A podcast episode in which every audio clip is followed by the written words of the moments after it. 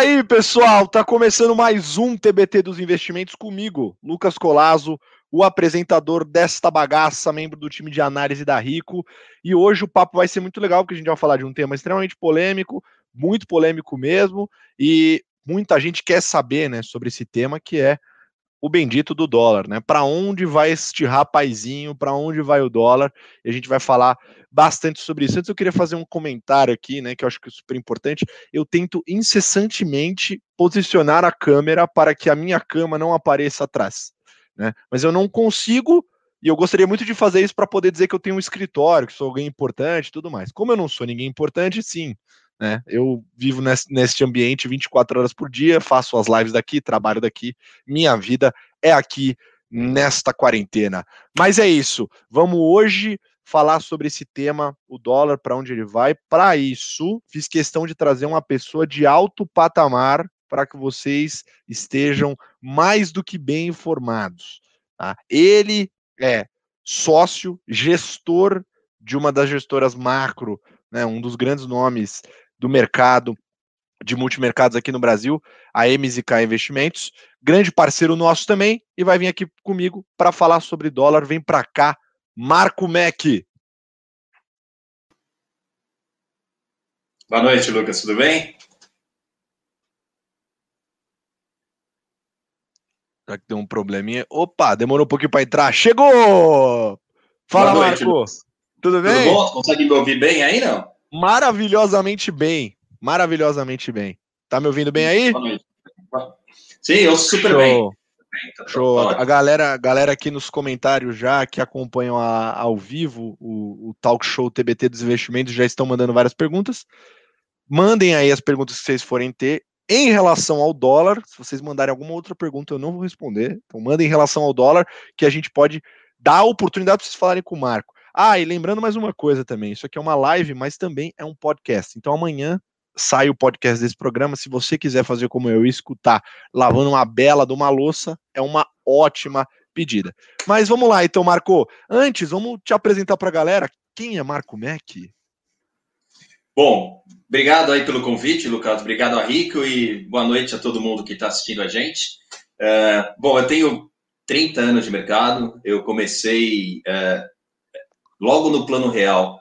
Então, eu opero o câmbio desde que aconteceu um dos principais movimentos do câmbio no Brasil, que foi quando a gente saiu do cruzeiro, cruzado e tudo mais para o plano real, que foi um plano de muito sucesso até então.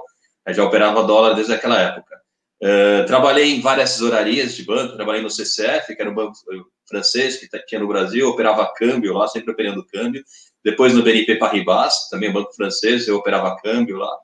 Uh, Trabalhei no HSBC durante 12 anos, sempre responsável pela área de tesouraria uh, do banco, mas meu background muito focado em, em câmbio, dólar real. Inclusive, para quem não conhece, o HSBC é um banco uh, que, que, foi criado uh, para fazer transporte de mercadorias ou para financiar transporte de mercadoria entre Ásia e Europa. E naquela época, o banco era o banco que financiava esse esses uh, do comércio exterior, ou seja, era um banco de câmbio e até hoje é um banco de câmbio. Por isso que uh, tem, a gente tem bastante, eu fico bastante feliz de ser convidado para falar de um assunto que eu acho que eu entendo bastante, apesar de ser muito difícil prever, apesar de ser difícil prever os movimentos, é muito difícil para todo mundo, mas é, pelo menos como funciona o mercado, isso vai poder ajudar. Pô, tem muita variável aí. E, e tem um outro ponto também é, que eu acho legal, Marco, que é eu acho que é legal contar essa história, né? Porque o HSBC ele tinha várias mesas lá atrás operando simultaneamente. Tesouraria, para quem não sabe, é mexe com o dinheiro do banco, né? Então tem vários tipos de tesouraria, mas na média elas vão mexer com o dinheiro do banco. E teve uma época que o HSBC fechou várias mesas ao redor do mundo, mas a de vocês ficou aberta, né? Porque vocês tinham uma filosofia de investimento de entregar resultado consistente. Então, não é aquela coisa de dar aquela porradaça para cima ou para baixo, é literalmente focar em consistência, né? Pra você ver como é que eu manjo da tua história. Exatamente. Isso aconteceu em 2008, quando você teve a crise do subprime, aquela crise grande que o mercado inteiro sofreu. O banco realmente fechou as mesas em outros lugares na América Latina, manteve no Brasil, porque a maneira que a gente operava é uma maneira que é, buscava consistência. Ou seja, a gente, como você falou, a gente tinha várias caixinhas e todo mundo operava tentando pegar partes de movimento e não movimento inteiro. Isso deu muito certo, tanto que deu certo que a gente partiu desse modelo de, de, de, de trading ou de modelo de operar para criar a MZK. A MZK foi criada por mim e por mais três pessoas que vieram do HSBC. Uh, e a gente, a filosofia de investimento da MZK é muito parecida com a filosofia de investimento que a gente tinha no banco e que deu certo durante anos. Então, a gente já está aí há três anos e usando essa filosofia e, e, tem dado certo. A gente tem entregado aquilo que a gente uh, propôs para o investidor desde o início. E olha que foram três anos muito difíceis. A gente começou logo durante a, guerra, a greve dos caminhoneiros. Depois a gente pegou a crise da Turquia, pegamos eleição, pegamos Covid, pegamos um monte de coisa. Foi, foram três anos bem complicados. Mas a gente tem conseguido uh, implementar a nossa filosofia e entregar o que a gente prometeu para o cliente. Acho Mas que tem um ponto. Pode falar, pode falar. Complemento. Não, não, pode falar, já, já encerrei. Eu ia falar. O, que eu ia falar, só, acho que de tudo que você falou, só para galera entender, tá? É, o fundo MZK, gente, o fundo do Marco, ele é um fundo de macro trading. Então, ele é um fundo que olha ali para as caixinhas de investimento de forma macro. Então, ele não vai ficar escolhendo empresa ali, não vai ficar fazendo esse tipo de coisa. Mas, por ser de trading, significa que ele é mais focado em curto prazo. Por isso que eu acho que é legal trazer ele aqui para falar com a gente, porque ele vai conseguir dar uma visão para a gente de dólar na janela mais curta, né? E não só olhando para muito longe também. Tem muita gente que quer saber, pô, como é que vai ser mais ou menos 2021, os próximos meses. O Marco ele opera investindo justamente nessas janelas mais curtas e não carregando os investimentos por tanto tempo. Então, quando o dólar entra na carteira dele, fica ali três, seis meses, né? Às vezes um pouco mais, mas na média ele, ele fica investido menos tempo. Né? Então, acho que é, é um ponto legal de se trazer. Mas, Marco, já levando então a gente para o assunto e explicar um pouco do que está acontecendo aqui com o dólar, vamos para o nosso primeiro quadro, que é o TBT dos investimentos.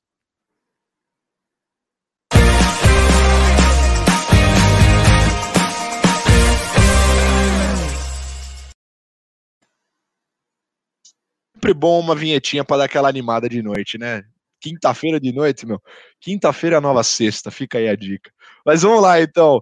Marco, dólar. Cara, o dólar, ele.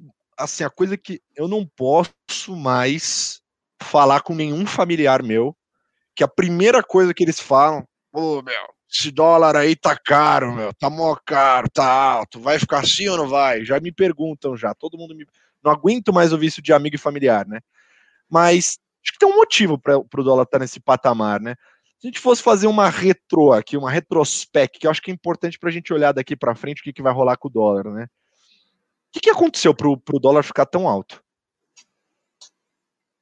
Bom, eu vou fazer essa retrospectiva, eu pegar de 2018, que acho que é importante, e, e por favor, Lucas, me interrompa se eu estiver me estendendo ou se eu estiver falando alguma coisa aqui. Tá eu sou ótimo em ser deselegante, pode deixar comigo que eu vou, que eu vou interromper. É, quando a gente pensa no dólar, a gente está pensando num par de moedas que é o dólar real. Esse é o que a gente está pensando. Mas quando você opera câmbio, você tem inúmeros pares de moedas que você pode olhar. Você pode olhar o real contra o México, o real contra o peso mexicano, né? O real contra a África do Sul, pode olhar o dólar contra o euro, pode olhar o real contra o euro. Mas a gente aqui está falando de dólar real. Mas para entender o que aconteceu com esse par de moedas, é importante saber o que aconteceu é, no cenário de moedas como um todo. E em 2018, o que aconteceu foi que o dólar ficou forte contra todas as moedas do mundo. Isso aconteceu porque é, o crescimento da economia americana foi muito maior do que o crescimento das outras economias. Os Estados Unidos está crescendo a 3% ao ano, enquanto a Europa estava crescendo a meio, a 1, ou até a zero. Então, descolamento do dólar contra o euro foi muito forte em 2018. Isso fez com que todas as outras moedas, inclusive as de emerging markets, sofressem. Porque quando o crescimento dos Estados Unidos é muito forte, o dinheiro acaba migrando para lá para as pessoas investirem num país que está com crescimento forte. Então, quando o dinheiro migra, você fecha câmbio e a moeda americana acaba se fortalecendo contra o resto do mundo. Então, a primeira pernada, quando você pega lá do 3 para o 4, foi mais ou menos isso que aconteceu. Foi o motivo que Estados Unidos estava uh, muito forte em relação às outras moedas. E aí o real foi junto. O real valorizou junto com todas as outras, uh, como tinha que ser. E é importante para operar qualquer par de moeda, uh, são três coisas que, são, que fazem muito sentido olhar, que você tem que olhar. primeiro é isso, é o diferencial de crescimento. Estados Unidos e Brasil, qual que está crescendo mais? Estados Unidos? Então o dólar tende a ficar mais forte que o real. O segundo ponto é diferencial de juros. Uh, se o Brasil tem um juros mais alto que os Estados Unidos, uh, o real tende a se valorizar, porque o, o, as moedas tendem, os fluxos financeiros tendem a vir para o Brasil para capturar esses juros. O americano lá, ele recebe 1% ao ano, enquanto aqui a gente tinha 14% ao ano. Então, fazia, de juros. Então, fazia sentido o americano tirar o dinheiro de lá e colocar aqui no Brasil para ganhar 14% em reais. Então, o fluxo vinha para cá e fazia o real se apreciar. Então, assim como o diferencial de crescimento, o diferencial de juros é um fator importante para se operar moeda. E o terceiro é o que a gente chama de termos de troca, que nada mais é do que o, o que, que a gente importa contra o que, que a gente exporta. O que acontece com os preços das coisas que a gente está importando e o preço das coisas que a gente está importando. A gente exporta muita commodities. Então, se as commodities sobem, a gente vai exportar mais em dinheiro. A gente, mesmo mantendo a, a quantidade de exportação, a gente vai trazer mais dinheiro para cá e o real tende a apreciar. Ou seja, são esses três fatores. Então, como eu disse, lá em 2018, foi uma, a causa foi o primeiro fator, diferencial de crescimento. Os Estados Unidos estavam crescendo mais que todo mundo, o fluxo todo foi para os Estados Unidos e valorizou a moeda no mundo inteiro. Uh, a partir de lá, a gente começou a poder uh, diminuir nossos juros. A gente tinha juros de 14% ao ano. Uh, isso foi por conta de erros na condução da economia que foram feitos antigamente e que foram se acertando a partir de 2016 e de lá para cá a gente conseguiu eh, diminuir bastante essa taxa de juros que, que era uma das mais altas do mundo para uma das mais baixas do mundo. E toda essa queda de juros fez com que o diferencial de juros entre Brasil e Estados Unidos fechasse bastante. Antes a gente tinha 14, eles tinham 1. A gente chegou lá em 2019 a 6%, 2020 a 6% de taxa de juros, contra eles ali a zero. Então, o diferencial é, fechou bastante. Isso fez com que aquele capital que vinha para cá para ganhar juros, eles ao poucos fossem saindo. Esse capital especulativo que vinha para ganhar juros, ao poucos fosse saindo. Então, era o capital que fazia com que o real apreciasse e que saiu fez com que o real depreciasse. Então, acho que é importante aqui falar o seguinte: é, isso não é ruim, é bom. Você teve uma desvalorização do real por um motivo bom. Os nossos juros ficam mais baixos. Por que, que é bom ter os juros mais baixos? Porque você paga menos. O governo, quem paga, quem paga juros é nós contribuintes. A gente paga imposto para o governo e o governo paga juros para quem está aplicando em títulos públicos. Então, se você derruba os juros, isso é ótimo. A gente tá, o dinheiro que a gente está pagando de imposto deveria ir para educação, saúde, é, segurança, e não para pagar é, o serviço da dívida, que são as taxas de juros. E o real desvalorizou por causa disso. Beleza, desvalorizou por motivo bom. Foi para 4,5, 4,80 e vários economistas sempre pediram para que a gente tivesse juros baixos e câmbio alto, que assim a gente ia atrair investimentos. É, eu até acho que eles podem ter razão, mas dessa vez não aconteceu. Porque depois disso, aí veio os motivos ruins. Porque aí veio a pandemia. Tudo isso é pré-pandemia, tá? Tudo que eu falei até agora foi os motivos que o dólar se desvalorizou em relação a. Desculpa, que o real se desvalorizou em relação ao dólar pré-pandemia. Primeiro foi porque os Estados Unidos cresceu mais que todo mundo, e segundo, porque a gente teve uma janela que a gente conseguiu derrubar os juros, que foi muito bom, e aí a gente teve, é normal ter uma desvalorização quando isso acontece. Então foram motivos ok. Aí depois veio a pandemia. E aí a gente tem a sensação, aí quando você tem a sensação realmente de que sai do controle, e realmente o real começou a se desvalorizar por motivos ruins. Uh, e o principal motivo foi que a gente aumentou muito a dívida uh, interna do país. Por que, que a gente aumentou a dívida interna? Porque por um motivo que tinha que ser feito. A gente estava no meio de uma pandemia, você teve os lockdowns, as pessoas pararam de trabalhar, o governo teve que tirar dinheiro do bolso para dar para essas pessoas para elas não morrerem de fome. Então, é um motivo que tinha que ser feito isso. Só que quando o governo tira o dinheiro do bolso, o governo não tem dinheiro, ele precisa pegar emprestado. Como é que ele pega emprestado? Ele emite dívida no mercado. Então, o governo emitiu mais dívida do que tinha. O Brasil já era um país que tinha uma dívida muito alta em relação ao PIB, né, em relação a, a, ao produto, em relação ao, PIB. A, a, dívida do Brasil sempre foi muito alta, mas ano passado a gente teve que crescer ainda mais por conta disso. Teve que pegar emprestado mais dinheiro do mercado para poder pagar é, para o povo que estava passando fome. O problema é que o Brasil fez uma, a gente chamou isso de auxílio emergencial, né? O auxílio emergencial no Brasil foi um dos mais uh, um dos maiores do mundo, um dos mais os maiores do mundo, não, mas entre os emergentes, entre os países uh, que não são ricos, o Brasil teve um auxílio emergencial que foi uh, bastante generoso. E então, quando você compara a gente com o México, por exemplo, que era uma comparação que costumava ser feita de países semelhantes, o México, o auxílio emergencial no México foi bem menor do que o auxílio emergencial no Brasil. Aqui a gente fez aquele auxílio que foi muito grande, talvez necessário, talvez não. Na época era difícil de falar se tinha que fazer daquele tamanho ou não, e mais tarde fica fácil criticar.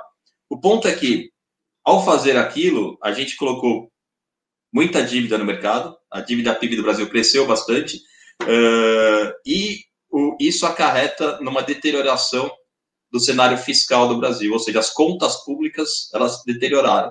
Contas públicas é que nem a gente tem em casa, você tem que gastar menos do que você recebe. Ou pelo menos você tem que conseguir financiar o que você gasta. E o Brasil já tinha financiado muita coisa porque estava gastando muito, aí conseguiu pegou empréstimo a mais para fazer. Ou seja, a imagem do Brasil em relação ao mundo ficou pior. Isso gera um risco de inflação, porque se você coloca mais dinheiro na economia, as coisas começam a subir de preço. A gente está vendo subir no supermercado, é um pouco, um pouco esse auxílio emergencial que fez com que os preços subissem, principalmente materiais de construção e alimentos. Um pouco é por conta de commodities que subiu também, os alimentos subiram no mundo inteiro, então subiu no Brasil. É, mas isso faz subir a inflação, e quando a inflação sobe, a moeda desvaloriza. É, é normal. Desvaloriza primeiro por causa da percepção de que o Brasil ficou pior, ficou mais endividado e não sabe e a gente não sabe se vai ter a, se vai conseguir pagar dívidas, se vai, ter, se vai ser solvente, né? E segundo, porque uh, você gera inflação com um, um fiscal pior e, e isso acaba fazendo com que sua moeda desvalorize. Então, acho que essa terceira pernada do real para quase seis, ela foi uma pernada por motivos ruins. Ao contrário da, das outras, que uma não tinha jeito, a segunda foi ok, essa foi por motivos ruins. Então, é por isso que a gente chegou onde chegou. É, e, assim, é, tem saída. Não, é, não adianta achar que a gente vai é, ficar assim para sempre, porque não é. A gente tem, tem como sair dessa. Eu acho que tem um ponto legal para exemplificar bem isso que você falou, né? Se você parar aí para qualquer site que tenha eh, dado de performance, de rentabilidade da bolsa com dólar, você vai ver que a bolsa e o dólar subiam juntos, né? Então, é, acho que era muito isso, né? Era o real desvalorizando por conta do, do, do, do juros, nossos juros caindo, né? 2016, até outubro de 2016 era 14,25 ao ano, e a gente chegou em 2. Né? Então, o, o, juro caindo, a gente conseguindo fazer reforma, o juro caindo, e isso estimulou, né, justamente o, o dinheiro que financiava a nossa dívida sair. Eu não lembro assim exatamente, mas era assim, é, a dívida brasileira na época, eu não lembro exatamente em números absolutos quanto que era financiado por gringo, mas tinha bastante, chegou a 9% numa parte pequena em pré-fixado, né, os últimos números que eu olhei. Então, assim, o dinheiro sai daqui, né? E, e, o investidor gringo, né, ele traz dinheiro para o país quando ele vê muito crescimento, né? E o Brasil não estava mostrando tanto assim, né? Crescimento de 2% de PIB, não era tanta, estava começando a engrenar. E aí veio a pandemia, como você falou, gasto público estourou. Daí acho que essa comparação que você falou, a gente fez muito aqui, né? Só para a galera entender, eu vi até a Kelly aqui comentando, falando um pouquinho de, de gasto, que o auxílio emergencial foi pequeno. Kelly, o Brasil gastou mais ou menos 8% do PIB ano passado, o México gastou meio. Então, assim, se aqui foi pequeno, imagina lá, né? Lá foi minúsculo. Então, realmente, a gente gastou bastante dinheiro né, e até o nosso time econômico aqui fez uma análise e mostrou que, na média, a gente entregou mais dinheiro do que precisava, como você falou, né? É, só que assim, é difícil você falar isso no meio de uma pandemia, né? Agora que a obra tá feita, tem um monte de dinheiro para criticar, né? Mas lá atrás era difícil. Eu acho que é legal a gente analisar. E outro ponto que eu observei, eu gostei que você falou desses três gatilhos principais, né, para a gente analisar a, a moeda, né, para a gente olhar. E aí eu vou querer tocar neles de novo, só que no próximo quadro, porque eu tenho algumas perguntas para te fazer, Marco. Mas vamos lá para o Vale a Pena Investir.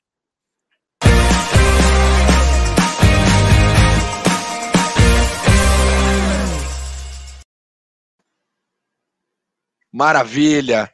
Marco, minha dúvida é a seguinte: vamos, vamos pegar é, dentro desses gatilhos que você comentou. Eu acho que tem um ponto importante.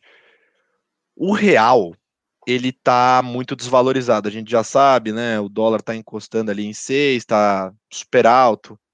E um exercício que a gente faz aqui, Marco, não sei se vocês fazem aí também, mas é olhar o preço de commodity e cruzar com o preço do real. Então você falou, né? Quando as nossas quando a commodity está mais cara, como o Brasil é um grande exportador de commodity, ele vende por uma quantidade de dinheiros maior, entra mais dinheiros no Brasil, e aí essa moeda que entra aqui é mais oferta de dólar, mais oferta de dólar, né? Oferta e demanda, diminui o preço. O, o, a, as commodities estão voando, né? Elas estão num preço alto, se discute de um super ciclo de commodity, já trouxe o Irai aqui para a gente comentar, se vocês voltarem em episódios anteriores do TBT, vocês vão lembrar que eu trouxe o Irai e a gente falou de super ciclo de commodity, só que o real está descolado, né? Então assim, o, o, as commodities estão voando, foi o que você falou que era um gatilho para fortalecer o real, só que o real está desvalorizado. E a gente olhou aqui e viu que em vários outros momentos isso já aconteceu e voltou a convergir depois que a narrativa do Brasil mudou. Então, quando o mercado ficava preocupado com trajetória de dívida, com a forma que a gente ia reger a economia, né, os, os gringos saíam e aí descolava, mesmo que a commodity estivesse voando, né? E nas nossas contas aqui humildes, deve ser, devem ser contas bem, bem piores do que a que você faz, mas nas nossas contas humildes aqui, o, o, o real deveria estar próximo de 3,50. É uma coisa meio absurda, né? Que está acontecendo nesse gatilho específico das commodities? Não, eu acho que é, as commodities são um, é, um dos gatilhos, um dos fatores principais para que é, você tenha um movimento na moeda. Mas se você olha os, os outros dois, que são importantes também, hoje eles têm muito mais sobreposição, muito mais importância do que o preço das commodities. Você pegar primeiro o diferencial de juros, a gente tem o juros real contra os Estados Unidos de menos 2,5%. Menos 2,5% de juros, desculpa, o juros real do Brasil é menos 2,5%. Se você pegar inflação a, a você pega a Selic a 2 na média, que foi, e inflação de 4,5, dá menos 2,5 de juros real. Esse é o juros real mais baixo do mundo. A gente puxou outro dia juros de todos os países do mundo, a gente tem, se não é o mais baixo, é um dos mais baixos do mundo. É, e o Brasil, não dá para falar que ele está com a casa em ordem para ter um juros tão baixo. Assim, o Brasil ele oferece muito pouco juros pelo que ele é. O Brasil ele tem um monte de problema. A gente tinha que oferecer mais juros para o investidor entrar. Mas, pelo contrário, o investidor que entra aqui, ele paga para entrar aqui. Então, é tão. É, pra, pra, você pensando em termos de de moedas, de, de diferencial de câmbio, é tão uh, nonsense você ter um país que tem cheio, está cheio de problemas e o cara para entrar aqui ele paga diferencial de juros. Isso para mim é assim, eu entendo, a gente a nossa meta é inflação, a meta do Banco Central é inflação e não câmbio e vivo bem com isso, mas a gente tem que entender que com, com isso o câmbio vai ficar desvalorizado mesmo. Se a gente uh, não resolver todo o resto, e oferecer um produto melhor do que a gente tem hoje para os gringos, para os estrangeiros, é, a gente vai manter o câmbio desvalorizado, porque por diferencial de juros, está mais vai entrar dinheiro aqui. Então, acho que esse fator é muito mais forte do que o preço das commodities que estão nas alturas. E estão nas alturas também por, por essa questão é, toda de que de, de expansão fiscal no mundo inteiro. Não é só a gente que está distribuindo dinheiro no mundo. Estados Unidos está distribuindo dinheiro no mundo, Estados Unidos está distribuindo muito dinheiro, né? Porque eles podem. Isso está fazendo que preços de ativo acabem subindo, porque você, você gera maior demanda, uma demanda maior. Então, uh, uh, as commodities mais altas é bom para o Brasil, mas eu acho que diferencial de juros está fazendo muito efeito e crescimento mais ainda, tá? A gente, uh, nós vamos ser um dos únicos países do mundo que se você pegar o biênio 2020, 2021, nós vamos ter PIB, é, crescimento negativo do PIB, nós vamos ter recessão. A maioria dos, vários países tiveram PIB pior que o nosso em 2020, mas empatar. que agora vão ter o PIB tão grande que vão ficar positivo. E é. a gente teve um PIB não tão ruim, mas nosso PIB vai ser pequeno esse ano. E a gente vai acabar ficando no biênio negativo e vários países vão passar a gente. Então, quando você olha para crescimento também, a gente está deixando muito a desejar, muito a desejar.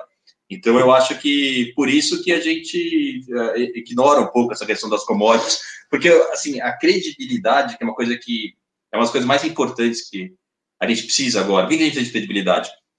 A, a, o, a dívida que estava na mão dos estrangeiros, ah, sei lá, 5, 6 anos atrás, era mais ou menos 20%, que é esse número que você estava falando, Lucas. Era mais ou menos 20%, que eu já cheguei a ver isso. É, agora acho que está em 6, eu não sei exatamente o número, mas acho que está em 6. E agora que a gente precisa vender mais dívida, porque a gente é, fez expansão fiscal no passado e vai fazer agora mais 44 bi com o, nosso, com o próximo auxílio emergencial. Então agora a gente precisa vender mais papel. Para isso a gente precisa de credibilidade. E enquanto não tiver essa credibilidade, a gente não consegue vender essa papelada e não consegue é, é, fazer com que os gringos venham e que a taxa de câmbio caia. Então, é muito importante a austeridade agora. E a austeridade dos dois lados, austeridade monetária, que o Banco Central está provendo, ainda mais o Banco Central independente agora, que eu acho que é importante, e crível, eu acho que o Banco Central é super crível, é, e a gente precisa também de, de austeridade na parte fiscal. É, acho importante esse auxílio agora de 44 bi, realmente a gente teve uma segunda onda que foi é, muito pior do que a gente podia imaginar, então você tem que fazer esse pacote, não tenho dúvida que sim, é, mas a, a, partir de agora a gente tem que ser mais austero. Acho que muito mais é, auxílio vai ser, não vai ser muito aceito é, pelo mercado, é, a não ser que as vacinas não funcionem, porque o que eu acho é que daqui para frente a gente vai melhorar um pouco nessa questão de, vac, de vacinação. Eu até posso é. escorrer um pouco. Do... Eu vou, eu vou pedir, vou pedir, mas acho que tem um tem esse, esse ponto de de austeridade, acho que é o principal, né? Porque é ele que tá fazendo descolar, né? Acho que é, é, que é o que a gente Sim. chama aqui de narrativa, né? O mercado financeiro gosta muito de narrativa. A história que está sendo contada do Brasil lá fora não tá, não tá boa. Então as pessoas estão realmente mais preocupadas. E aí pensa. É, é, eu acho que é engraçado que às vezes é, é como se você pensasse como se um pensamento simplista. Pensa você, um gringo que tem dinheiro para investir no mundo todo. Você pode investir em qualquer lugar do mundo.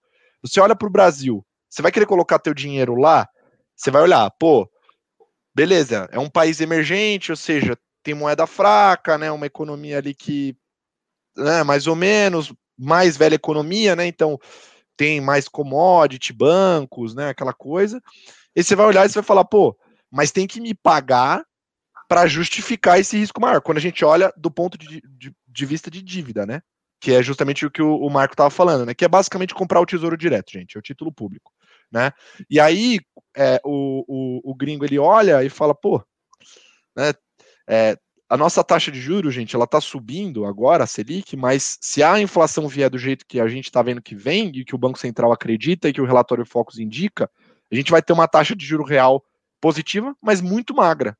Né? Então, justifica o dinheiro desse investidor gringo vir para cá? Não. Né? Então, é, acho que é um pouco disso. Eu acho que vocês sentem isso, as pessoas, nós sentimos isso, quando você tem tesouro na carteira, né? Porque quem está acompanhando os últimos meses, desde o ano passado do tesouro, viu inúmeras vezes o tesouro oscilar de forma negativa, né? De, de forma até expressiva. Até o tesouro Selic, que é menos comum, tem uma oscilação super expressiva, teve uma oscilação negativa. Isso aconteceu por quê? Porque, como o Marco estava explicando, o tesouro fez um leilão, né? Foi vender a, os nossos papéis lá para fora e o investidor falou: oh, está pagando pouco, paga mais aí, né? Que senão eu não vou colocar meu dinheiro, não vou o meu dinheiro. Então foi um pouco disso que aconteceu também. Acho que acho que é importante. Mas Marco, o que as pessoas querem saber nesse bloco que você responda, aliás, você está dentre os TBTs em assistindo em transmissão simultânea que tá batendo recorde, hein? Tá indo muito bem o TBT de hoje. Então, você Obrigado. é o cara, não sou eu. Não sou eu, você é o cara. Para onde vai o dólar, Marco, na opinião de vocês? Então, na, na, minha apresentação aqui, eu já fiz o disclaimer e falei assim: ó, muito difícil prever os movimentos futuros, é muito difícil. Mas eu vou. É, eu sou, assim, é, as pessoas, elas confiam em mim para aplicar o dinheiro delas. E eu tenho que tentar é, é, entender para onde vão os ativos.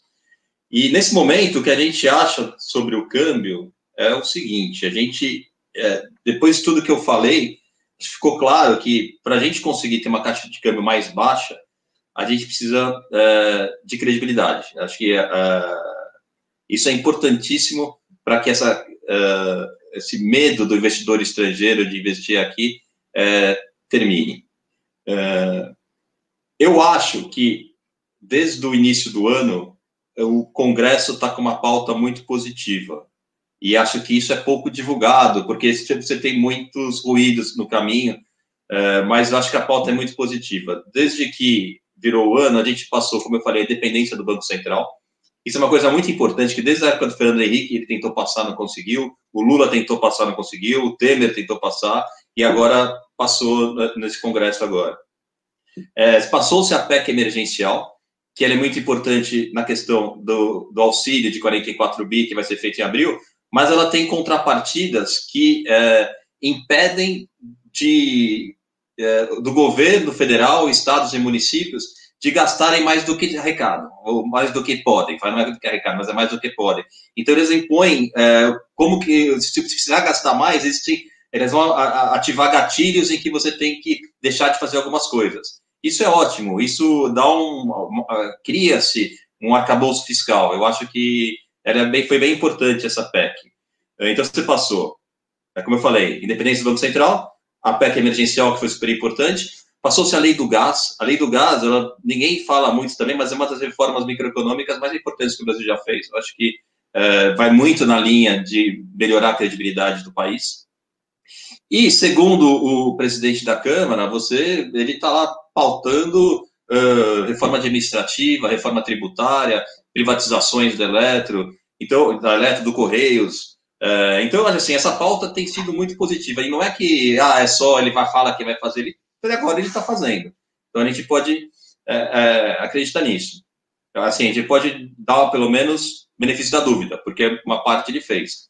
Uh, se essa pauta toda passa, eu acho que uh, a credibilidade nessa, nessa, parte fiscal começa a melhorar. Uh, a minha dúvida é nos próximos dois, três meses, porque nos próximos dois, três meses a gente está com uh, essa pandemia rolando solta, esses lockdowns, todo mundo em casa, ninguém conseguindo ganhar dinheiro, então você tem que fazer o auxílio emergencial, beleza. Mas se durante esse período tiver uma pressão maior para que se faça mais auxílio emergencial, aí eu acho que é, vai prejudicar muito. Se você estourar o teto esse ano, é, eu acho que você aí sim você prejudica muito a credibilidade do Brasil, que já está muito é, arranhada. É, infelizmente, é, talvez tenha sido pouco que se deu ano passado para a pessoa que recebe, mas para a eh, capacidade do país de dar foi muito.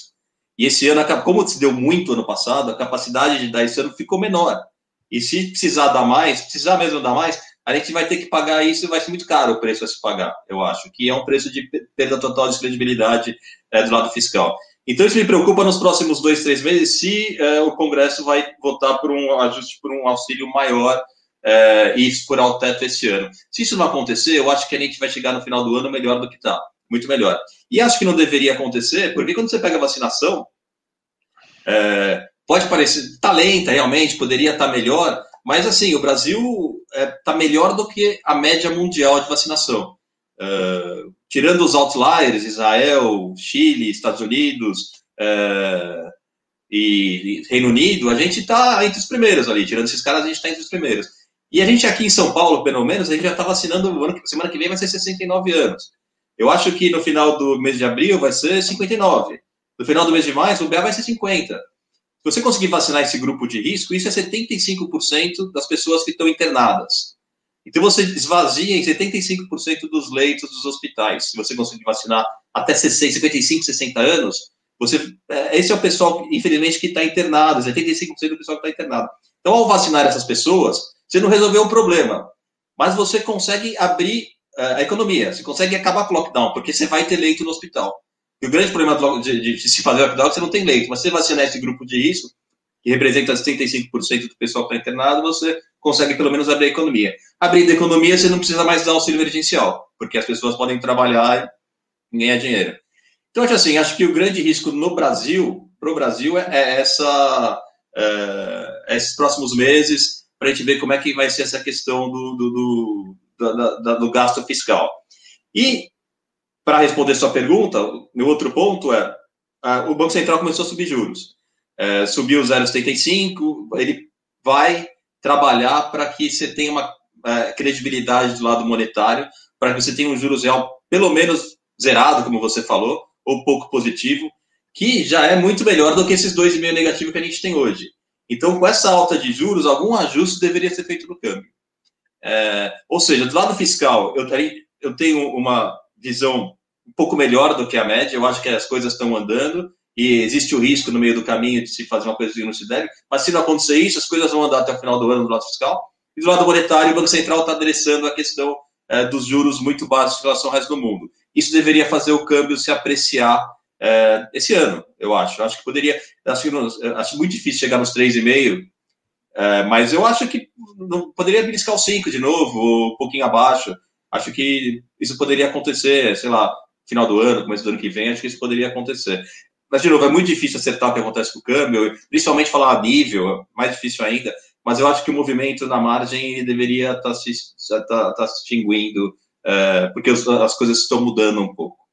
Então, na margem, a gente pode falar que para esse prazo mais curto, a gente pode ver se as coisas, se a conjuntura continua andando do jeito que a gente descreveu aqui, a gente pode ver um dólar um pouco mais fraco, seria isso. não muito mais fraco, mas um pouco mais fraco. Eu, assim, eu acredito nisso, tá? Talvez eu não seja, talvez não seja consenso isso no mercado, mas a nossa opinião na MZK é essa e a gente tem operado dessa maneira. Muito bom, muito bom. E aí, só para termos de investimento, você é, acha que é, assim é, é suficiente para justificar, dado todo esse cenário de risco, uma posição vendida? Né? Então, assim, para quem não conhece, né, posição vendida é quando você ganha né, com ativo caindo, né? Comprada, quando você investe em alguma coisa, está comprando, né, você está apostando numa alta e você ganha com a valorização. Você acha, porque tem muita gente que, que eu escuto aqui do Condado, do Leblon, tem muita gente que tem uma opinião parecida com você, mas dado todo essa, esse cenário tortuoso, prefere ficar de fora, né? É, vocês aí na MZK pensam parecido ou não? Vocês realmente acham que vai enfraquecer nesse, nessa janela curta e vale uma, uma aplicação? Não, a gente está vendido. A gente está vendido, eu diria que um terço do que a gente pode. Entendi. Ou seja, eu estou vendido leve. com uma convicção hum, não muito alta. Não é nem tanto convicção, a gente tem uma convicção até, a gente discute isso todo dia e a gente uh, gosta da posição. Mas a volatilidade do câmbio não permite você estar tá muito grande, porque a volta é muito alta. E aí você pode estar tá até se você você pode estar tá até certo, mas antes de ir para o nível que você acha que vai, ele dá por algum motivo, tu faz um spike e você tem que estopar é, por causa da vol. E aí você não captura o que você quer. Então, é uma estratégia de, de trading de nesses momentos que a volta mais alta, você tem que estar com volume menor, senão você não consegue é, é é, monetizar a sua, a sua estratégia, né? É, acho que esse é um ponto legal de falar, né, da estratégia, acho que é muito bom falar disso, né, que a MZK, vocês têm um fundo macro, né, de macro trading, e como todo fundo, né, todo, toda gestora de qualidade, o foco, além de ganhar dinheiro, acho que até mais importante, é o risco, né, é você prote é, proteger o dinheiro que tá lá dentro, né? Porque tem dinheiro de vocês e tem dinheiro de cliente também, né? Mas tem o dinheiro de vocês lá dentro, né? E aí, quando a gente fala disso, o fundo ele tem um limite de risco que ele consegue correr. Aí cada gestora tem a forma de olhar, tem gente que usa VAR e aí por aí vai, mas assim, é, tem um limite de risco que ele pode correr. Se esse limite estoura, o que o Marco falou é que ele é obrigado a estopar a posição, ou seja, ele tem que parar esse investimento que ele está fazendo. Então, se ele tem uma posição comprada, ele tem que zerar a posição, ou seja, tem que vender esse investimento. Se ele tem uma posição vendida, né, ele zera, ele encerra esse short que a gente chama, né? E quando o, a, a volatilidade está mais alta, ou seja, o investimento está se mexendo mais, é, a, o, a, pontuação de risco ela aumenta, então a chance dele ser estopado aumenta. Por isso que ele carrega um, um investimento menor para ele conseguir acompanhar justamente a tese de investimento que ele tem sem desrespeitar o risco que o fundo pode correr. Né? Então, assim, só explicando para vocês, uh, assim, se vocês têm o, MZK na carteira ou algum outro fundo de macro, é, na média eles operam dessa forma, né, com uma, uma régua de risco bem, bem justa mesmo, para não, não, não fugir da estratégia. Mas acho que já ficou claro, né? Então a visão do, do da MZK é um dólar mais fraco para essa janela é, mais curta aí até o final desse ano.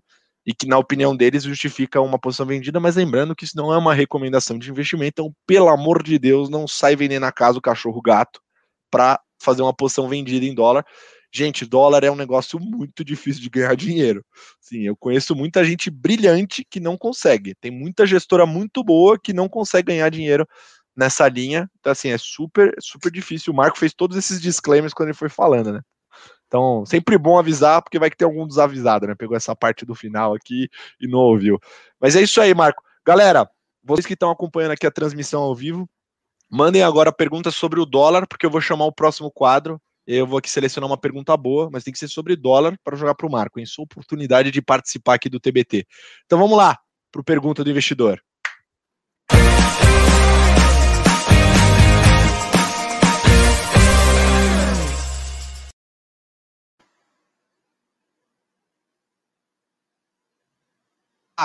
Assim, a gente, a gente já respondeu algumas, né? Mas eu vou soltar uma aqui que mandaram no Insta mais cedo, enquanto a galera do YouTube vai mandando aqui na transmissão ao vivo. Tiveram uma aqui, Marco, você na MZK, né? Tem ali as várias caixinhas, então vocês investem em vários mercados, né?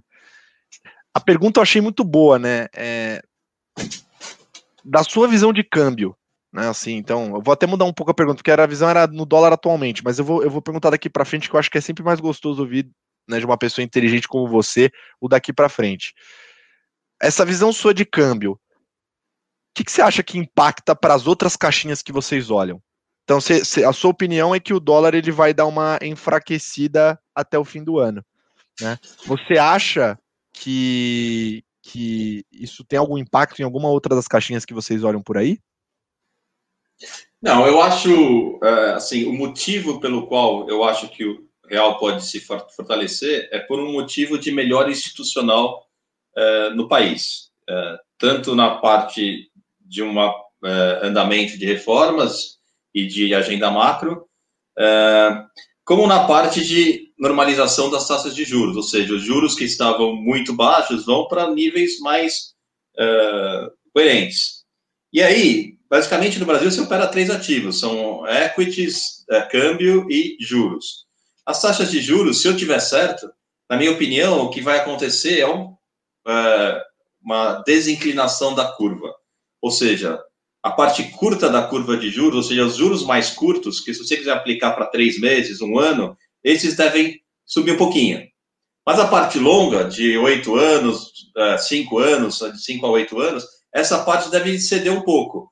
Uh, por quê? Porque o Banco Central ele está fazendo o trabalho correto que deve ser feito, que é subir juros. Então, se ele sobe juros no curto prazo, os, curtos, os juros curtos sobem, porque acompanha a taxa Selic, e os juros longos, que são aqueles que medem a solvência do país, se o país está fazendo a coisa certa, está fazendo a coisa errada, eles fecham, porque você vai querer comprar um país que está fazendo a coisa certa é, tanto no lado, lado, monetário como no lado é, fiscal, que é o, o qual que eu, que eu fiz. Então, é, eu acho que a curva de juros deveria ter essa desinclinação. A parte longa caiu um pouco, a parte curta subiu um pouquinho. A gente chama isso de flattening da curva, que é a curva é, subir a parte curta e cair a parte longa. Então, eu acho que isso poderia acontecer. Aí, se pode acontecer é, de três maneiras, que é a desinclinação clássica, que é realmente a parte curta sobe, a parte longa cai. Você pode ter uma em que tudo sobe, só que a parte longa sobe menos. Uh, e, e, tem outra que tudo cai, só que a parte longa cai mais. Então, as três maneiras, você, se você tiver no flattering, você ganha dinheiro. Se você tiver tomado no, na parte curta e na parte longa, você ganha dinheiro. Então, assim, eu acho que se esse cenário estiver certo, uh, isso pode acontecer nos juros. E a bolsa, tudo isso que eu estou falando, ela reflete um cenário melhor de investimentos. É um cenário em que o Brasil vai ter, é, deveria ter uma percepção melhor. É, porém, é, juros subindo é ruim para a Bolsa, porque é, quando você traz a valor presente os lucros das empresas, você traz por uma taxa de desconto maior. Ou seja, é, é ruim. A Bolsa vai, deveria não subir tanto quando os juros estão subindo. É, uma outra maneira de pensar é assim: você tem dois ativos para investir, juros e bolsa. O juros está mais alto, é, vai mais dinheiro para juros do que para bolsa, Quando o juros está aqui embaixo, o dinheiro vai todo para cá. Quando o juros começa a subir, o dinheiro sai um pouquinho daqui para ir para cá. Então, você é uma maneira de pensar que quando o juros sobe, a bolsa não deveria subir tanto. E quando o dólar cai, se o dólar cair realmente, isso para a bolsa também é, você pega é, ativos em dólar, né? São equities. É, quando você compara contra o resto do mundo, você já está tendo uma valorização. Imagina um estrangeiro que entra aqui, vende, é, compra reais a 6, onde está, 5,80, e compra a bolsa. Se a bolsa ficar parada e o real valorizar, o gringo já está ganhando. Mesmo com a bolsa parada, ele está ganhando no real. Então, a, a, bolsa também compete com o real. É, quando o real está valorizando. É, ou seja, eu acho que meu, meu nesse cenário, para a bolsa, eu acho que sim, é bom para a bolsa, mas é, ela vai competir com os outros dois ativos que até então estavam muito ruins. Então, é, nesse momento, eu acho que eu prefiro ficar é, no câmbio ou na parte longa dos juros, que eles sofreram muito e a bolsa não sofreu tanto assim. A máxima da bolsa foi 125, né, desde que uh, sei lá, nos últimos três anos, e ela está 114. O câmbio não, o câmbio andou muito mais. Então, eu acho que a gente uh, prefere ficar, ter mais espaço em outros ativos. Acho que é isso que eu queria dizer. E o disclaimer só em relação ao câmbio, muito importante também para quem estiver olhando, é olhar o mercado externo, né? Porque eu estou falando de alta de juros aqui no Brasil, existe a chance dos Estados Unidos, pelo menos o mercado está colocando Perfeito. a chance dos Estados Unidos subir juros lá. Só diz sobre juros lá, esse diferencial de juros não fica tão bom quanto eu estou falando. Então, é, de novo, é difícil, tem muitas variáveis para se olhar. Essa lá de fora é uma que tem que se olhar. O mercado está colocando no preço que os Estados Unidos vai subir juros. E uma maneira de você fazer, é, apostar no real, como eu estou fazendo, é fazer real contra uma outra moeda que não seja o dólar. Você pode fazer real contra um. Eu já dei exemplo, vou usar de novo, contra o México. Se o Brasil começa a subir bastante juros, os Estados Unidos também, eu não tenho mais dólar, eu tenho real contra peso e o real se valoriza. Os dois podem se desvalorizar, mas o real se valoriza menos, aí a gente ganha dinheiro. Então, é importante fazer esse disclaimer que eu deixei de fazer no último bloco, mas achei que é, é importante para fechar toda a, figura. Não, eu acho que tem uma coisa também que as pessoas não sabem assim, de forma tão, né, guessing assim, Marco, que é, o ponto que você falou no começo, moeda é sempre em par. Né? Então é sempre alguém contra alguém. Né? Então é importante. Não existe é, dólar, todo mundo fala só dólar, né? O dólar que a gente olha no Brasil é o dólar contra real, mas tem o dólar versus DXY, que é contra uma cesta de moedas de desenvolvidos, né? Tem dólar contra euro, tem um monte de, de outras uh, uh, moedas, câmbios, né? Que a gente pode olhar. Mas acho que tem, um, tem uma pergunta aqui é, que você comentou bastante em relação à reforma, à austeridade. Eu vou mandar mais uma pergunta só aqui da galera. O Carlos Henrique perguntou em relação à reforma tributária, se ajudaria né, ou prejudicaria. Eu acho que ele está falando em relação ao dólar, o real se valorizar perante o dólar. Né? Qual é a sua opinião sobre isso, Marco? Eu acho, uh, entre a tributária e a administrativa, eu acho que a administrativa tem mais ganhos fiscais de curto prazo. Mas uhum. a tributária, ela acho que acaba uh, resolvendo várias questões micros, assim, que impactam um pouco no, no, na estratégia macro, o que eu acho que o, impacto é de aprovação. É, assim, você ao aprovar a reforma tributária, você está dando uma demonstração de que o, o, o bonde está indo para o lugar certo, de que as pessoas estão entendendo que a gente precisa fazer as reformas e de que junto com ela está tá tendo outras. E tudo isso cria um sentimento de que, puta, será que a gente vai conseguir sair dessa? E acho que é mais um passo para isso. É mais um passo para o Congresso está do lado da agenda liberal, é, do Paulo Guedes, isso ajuda o mercado. Então, eu acho que essa sinalização que é importante é, na aprovação da tributária. Perfeito, maravilhoso. Bom, acho que já respondemos aqui duas perguntas bem recheadas para vocês, então a gente vai para o próximo momento do, do TBT, que é o momento de inspiração. Bora!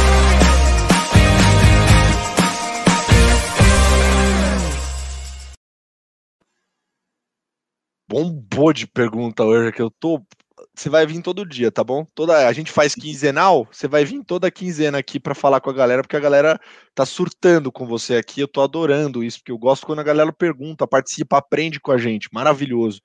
E pegando no aprendizado, Marco, pô, a galera aqui tá perguntando bastante de, de dólar. Eu conheço alguns livros bons que falam sobre isso, mas eu queria ouvir de você aquele livro, tá? Pode ser é, é, livro, é, podcast, qualquer coisa, documentário, o que você quiser recomendar para a galera que quer buscar mais informação, conhecimento sobre esse mercado, que é um mercado que você conhece muito. Olha, eu vou te falar, eu acho que é, o, o, câmbio é uma coisa que é, é importante vivenciar isso.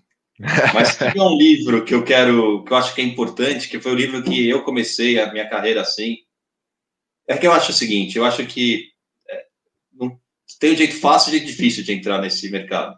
O jeito fácil existe, mas poucas pessoas vão conseguir se dar bem. O jeito difícil é muito mais chance de você se dar bem no jeito trabalhando mais árduo do que é, o outro. E eu acho que para isso você tem que aprender desde o início como as coisas funcionam. Então tem um livro do John Hu que chama uh, Derivativos de renda fixa, não é isso? Não, é Futures, Options and Other Derivatives. É futuros, opções. Opções de renda. Outros... Isso. Isso. Eu tenho esse aqui. em português. Tenho. Isso. John Hu, eu acho que esse livro, para mim, assim, foi. Uh, me ajudou muito na minha carreira. Uh, a minha carreira ela é em banco, então eu acho que é asset meu eu tenho histórico menor e acho que talvez em banco você precise entender mais de derivativos, mas é, não é impossível, mesmo dando uma asset, é impossível você querer fazer um, ter um call de moeda se você não entende o que está acontecendo com os derivativos em volta daquela moeda. Dizer, os, os, os, as opções, os, os deliverable forwards, os non deliverable forwards, é, tudo isso é importante quando você vai analisar a parte técnica é, do mercado de, de moedas. É, então, toda essa parte mais macro, isso você vai aprendendo com a sua vivência. Isso é, é o mundo é assim, o mundo funciona assim, é mais fácil de entender. O que é difícil de entender é a matemática por trás disso. E no John Hu ele te mostra a matemática por trás de tudo isso. E acho que eu te falando, isso dá trabalho, mas é, é gratificante, porque você o resto você aprende com mais facilidade. Não, eu quero fazer um comentário sobre esse livro. O João Neto até falou que manda o PDF. Esse livro você consegue comprar. Não tem PDF para mandar para vocês. Desculpa, Johnny Boy, foi mal. Mas vou falar para vocês que se vocês comprarem esse livro, para vocês conhecerem esse livro do John Hu, vocês vão ter um gostinho de como o trabalho do Marco é difícil. Porque esse livro é muito casca, é difícil esse livro. Não é um livro fácil, não é um livro que você vai pegar assim, em tempos pré-pandêmicos, ir para uma praia, né, felizão lá, pegar uma caipirinha e ler como se fosse uma leitura assim. Não, esse daí você senta, você vai ler, aí tem, você não vai entender, você vai voltar, vai ler de novo, né, porque realmente ele é bem denso, ele é bem técnico e mostra essa matemática, que é uma coisa que as pessoas às vezes não entendem, gente. É, o mercado financeiro não é só narrativa, tem preço. Tudo tem preço. Então, se tem preço, tem matemática, tem conta.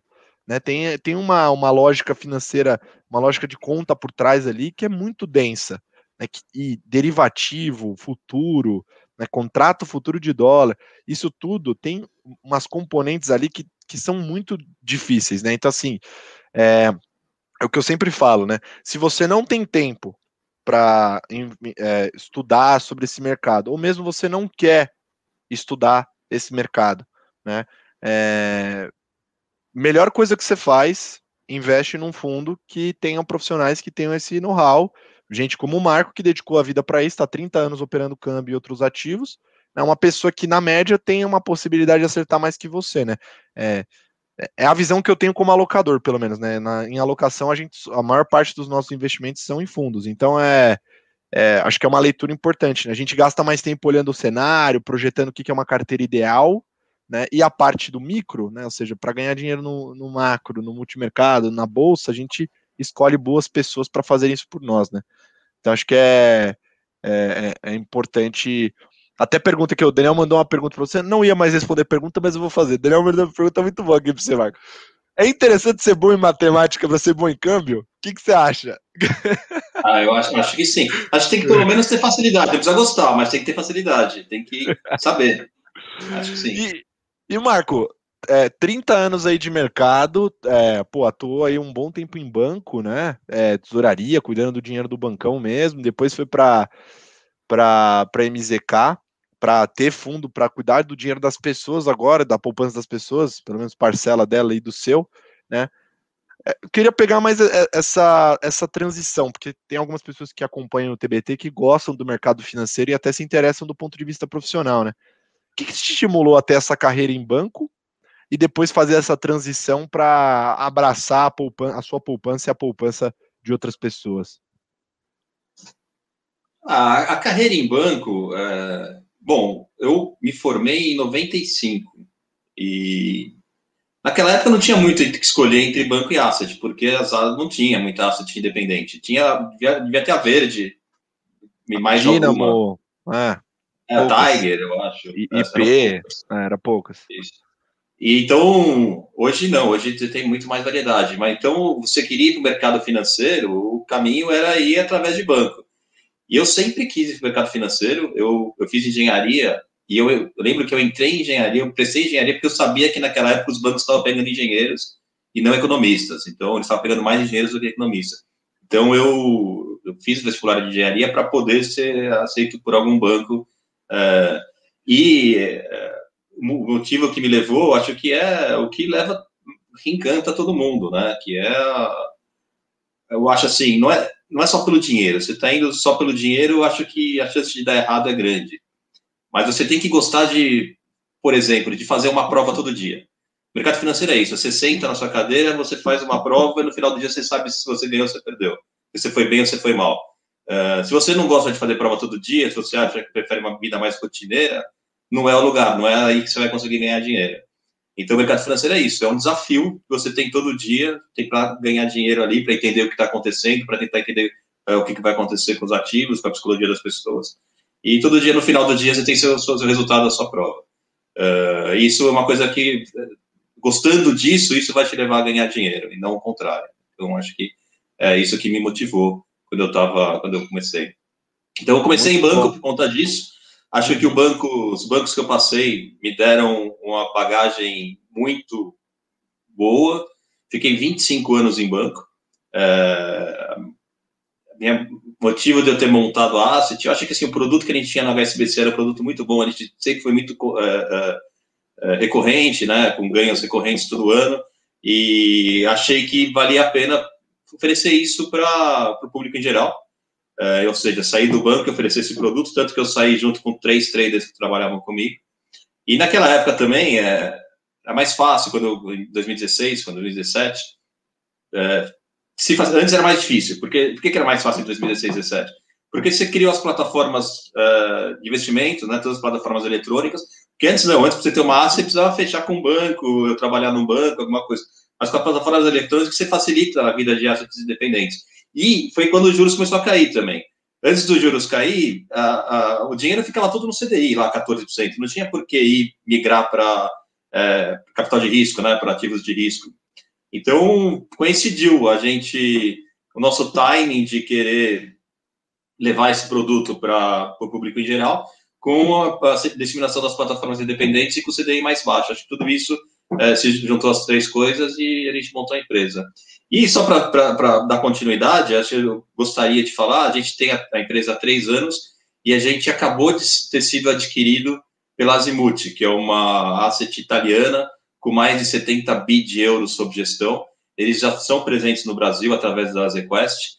A gente, a nossa, nosso fundo macro vai ser incorporado pelo, uh, pela ZQuest e a gente vai tocar o nosso fundo, uh, de que tem 700 uh, bilhões, mais o fundo deles, que tem mais 4 bi, então nós vamos uh, operar cerca de, de 5 bi. A gente está bastante satisfeito com, essa, com esse movimento, isso dá uma, a gente, uma maneira de institucionalizar a empresa e de não depender só de uma pessoa, ou só de um produto, ou só de um cliente. Agora a gente tem um leque enorme de clientes, um leque enorme de produtos que a ZQuest oferece já, e, e, e fica uma maneira mais é, sem depender de uma pessoa ou de duas. Então, eu acho que para a gente tá, vai ser ótimo isso, e a gente está uh, gostando bastante dessa parceria com a ZQuest.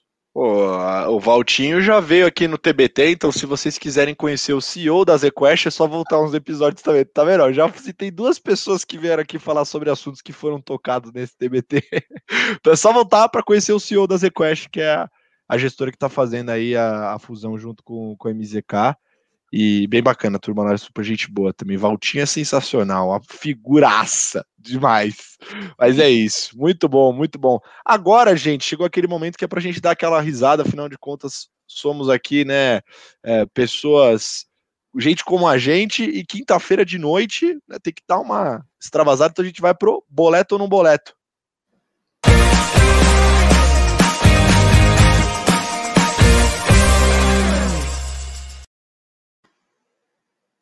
Achar a pergunta para fazer no boleto no boleto de hoje, porque o Marco fez um episódio assim, numa dinâmica perfeita, cara. Foi falando tudo, não teve nada agora para perguntar. Eu vou tirar umas do bolso. Se você é o seguinte, antes de nada, só explicar para todos aqui, para as pessoas que estão ouvindo ou vendo pela primeira vez o boleto no boleto, eu vou fazer uma pergunta para o Marco. Essa pergunta é livre. Eu posso perguntar sobre investimento, posso perguntar sobre alguma coisa. E aí o Marco vai nos responder essa pergunta. Se a resposta for positiva, ele gostar, ele vai falar boleto. Se ele não gostar, ele vai falar não boleto, com o direito de defender isso no tamanho de um tweet. Então ele não pode falar muito, ele tem que falar até umas três, três frases ali. Outro disclaimer importante: se eu perguntar de investimentos, não é uma recomendação de investimento, então, de novo, não sai vendendo a casa, o cachorro, a árvore, o bonsai que você tem aí para comprar o que ele está falando. Né? Afinal de contas, o Marco é gestor, então as ideias de investimento dele estão dentro do fundo dele e pode ter certeza que ele vai falar aqui e não vai ligar para você para falar que ele mudou de ideia. E olha que o Marco muda de ideia rápido porque o fundo dele é de trading, tá? Então, daqui três, seis meses ele pode ter mudado completamente de ideia, tá? Então, é, acho que é importante falar isso. Mas vamos começar, Marco. Eu vou tentar pegar, perguntar umas coisas aqui que eu não sei se você tem uma opinião completamente formada. Do pouco que eu conheço a, a, e já li de carta da MZK, olha que eu leio sempre e escuto sempre também, que vocês têm versão podcast, que também foi uma baita de uma ideia muito boa. Mas, é, Marco, small caps no Brasil, boleto ou não boleto? Na boleto. Boleta? Ô, louco! Por quê? Não, porque eu tenho esse código que a gente é, vai sair de onde está e tem crescimento. Eu, boleto, sim. Acho que a gente pode mudar um pouco mudar a composição. Acho que tem, tem que ter, sim. Maravilha. E, e Bolsa Brasileira? E Bovespa? É, eu já respondi, né? o boleto. Boleto, mas boleto, uh, né? boleto com ressalvas. boleta mais leve, né? Mais boleta leve, né? light. É, muito bom. Commodity. Boleto ou não boleta? É... Se quiser falar uma em específico. É, uma esqueci, cobre, cobre ou boleto?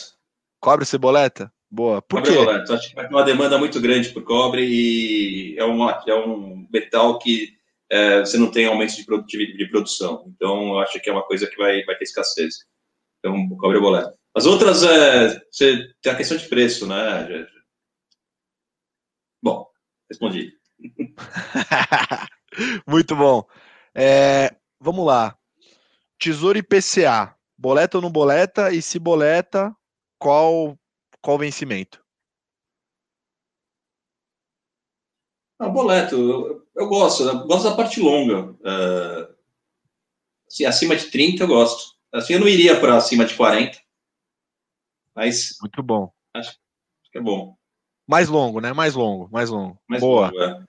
Agora, essa pergunta aqui eu preciso te fazer, Marco, porque essa daqui é, ela, ela divide muitas opiniões do mercado financeiro, hein? Roupa de home office, boleta ou não boleta? Agora vamos descrever o que é uma roupa de home office. Uma roupa de home office é o quê? Uma bela de uma baita de uma bermudinha mais larga, né? No máximo, estourando muito, uma polo, entendeu? Que nem aqui a gente tá aqui, né? Num perfilzinho, no máximo. Ou, né, e, lembrando que esse, é, é, a roupa é impar também, tá, Marco? Então, se você não boletar, você tá boletando a roupa de escritório, que é aquela coisinha mais apertada, tal, cinto e tudo mais. Posso, eu posso boletar pro home office? No escritório, pro... não? Ah, pro home office eu boleto. No escritório, se alguém aparecer assim lá, vai voltar para casa. muito bom, muito bom. Mas pro home office funciona, né? Fala a verdade. Beleza. o home office é o seguinte, Lucas. É, você troca de camisa todo dia, mas a cerula é a mesma. é, é, é, como que eu tô fazendo aqui também, tá? Todos estamos fazendo assim.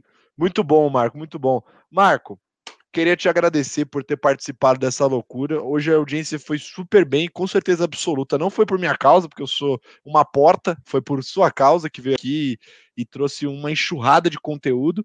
Eu queria deixar para você fazer as suas considerações finais e a gente fechar o episódio de hoje. Não, obrigado. Eu achei que foi super é, agradável. Acho que a, a troca de ideias foi super legal é um modelo bem bacana de vocês. Queria agradecer aí o convite, agradecer a todo mundo que está é, participando. É, eu sou super disponível, se alguém quiser falar comigo, é que agora a gente está em home office, mas ligar lá em MZK, vai ter como me achar, então é, pode ficar à vontade para conversar comigo. E... Olha o cara! Olá! Boa! Sim, sim. Animal. É, e, e, é isso. E se, mesmo vocês, se precisarem fazer, uma próxima oportunidade, eu tô disponível aqui para conversar, sem problema nenhum. A gente, a gente geralmente manda sempre um disclaimer para os nossos convidados para não falarem essa frase de falar, Rico, estamos à sua disposição, porque a gente realmente aproveita essa disposição, tá? A gente liga, manda mensagem. Tá? Então, agora que eu sei que você está à disposição, vou chamar o Ronaldão da MZK, vou pedir para ele o seu WhatsApp, eu vou te mandar áudio dia sim, dia não tá? Beleza, fica à vontade. Muito bom, pô, mas é que pra gente que produz conteúdo é uma maravilha isso daí. Mas muito bom, Marco. Esse episódio ficou sensacional. Então agora vocês sabem responder a pergunta para onde vai o dólar. Agora eu vou poder falar para os meus familiares quando eles me ligarem também. Vou falar exatamente o que o Marco falou, porque eu não tô afim de ficar respondendo eu mesmo.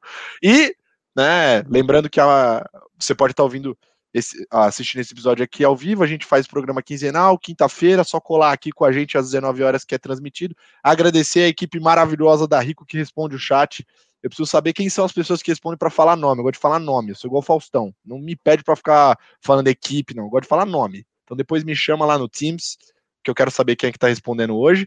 E esperem para o próximo TBT que tá ficando cada vez melhor. Um beijo, tchau! Tchau, pessoal.